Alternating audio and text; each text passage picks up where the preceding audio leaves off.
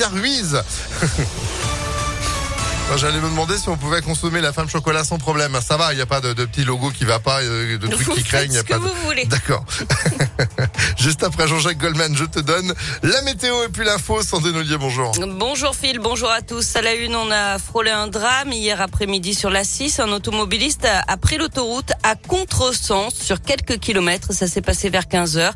La voiture a franchi la barrière de péage de Lima en direction de Paris, puis après quelques kilomètres a fait demi-tour sur les voies. Au volant, une personne âgée selon le progrès qui a été interceptée par le peloton autoroutier. Un accident de la route hier en fin d'après-midi a fait un mort et quatre blessés à Saint-Jean-la-Bussière dans les monts du Lyonnais entre le Rhône et la Loire. Quatre véhicules auraient été impliqués dans une collision qui s'est transformée en suraccident. Les circonstances du drame étaient encore inconnues hier soir.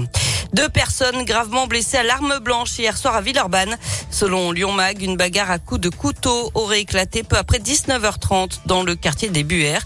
Euh, les deux victimes âgées de 30 et 40 ans auraient été transportées à l'hôpital en urgence absolue. Une enquête est ouverte. J-10 avant le deuxième tour de l'élection présidentielle. Les deux finalistes enchaînent les déplacements et les échanges avec la presse pour tenter de convaincre. Au programme aujourd'hui, un déplacement au Havre consacré à l'écologie pour Emmanuel Macron et le grand meeting de l'entre-deux tours pour Marine Le Pen qui sera à Avignon. Au procès du 13 novembre, Salah Abdeslam a enfin parlé. Pour la première fois, il a déclaré que son objectif était de se faire sauter le soir du 13 novembre dans un café du 18e arrondissement de Paris, mais qu'il avait renoncé à le faire après avoir regardé les gens autour de lui. Son interrogatoire reprend cet après-midi.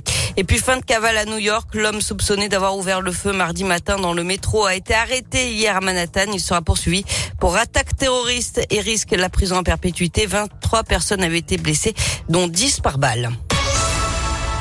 On passe au sport et au foot. Quart de finale retour de la Ligue Europa ce soir. Les Lyonnais vont affronter les Anglais de West Ham à l'OL Stadium pour une place en demi-finale.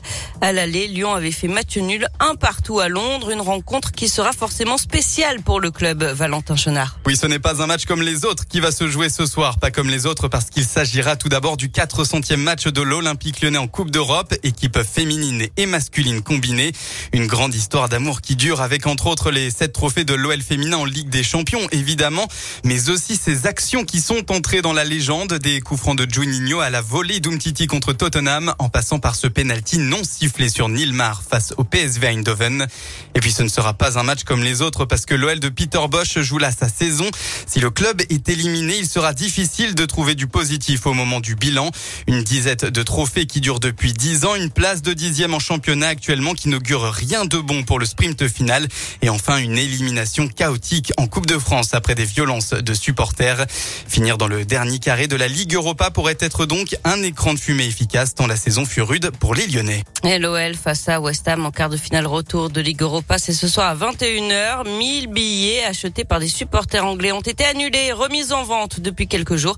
Seuls les 2800 fans de West Ham en parcage pourront venir à l'OL Stadium selon un arrêté du préfet. Et vous y serez, on a mis des places de côté et on vous les offre ce matin encore sur Impact FM, tous en tribune. Merci beaucoup Sandrine pour l'actu, vous êtes de retour à 7h30. À tout à l'heure. Allez, 7h03, c'est la météo.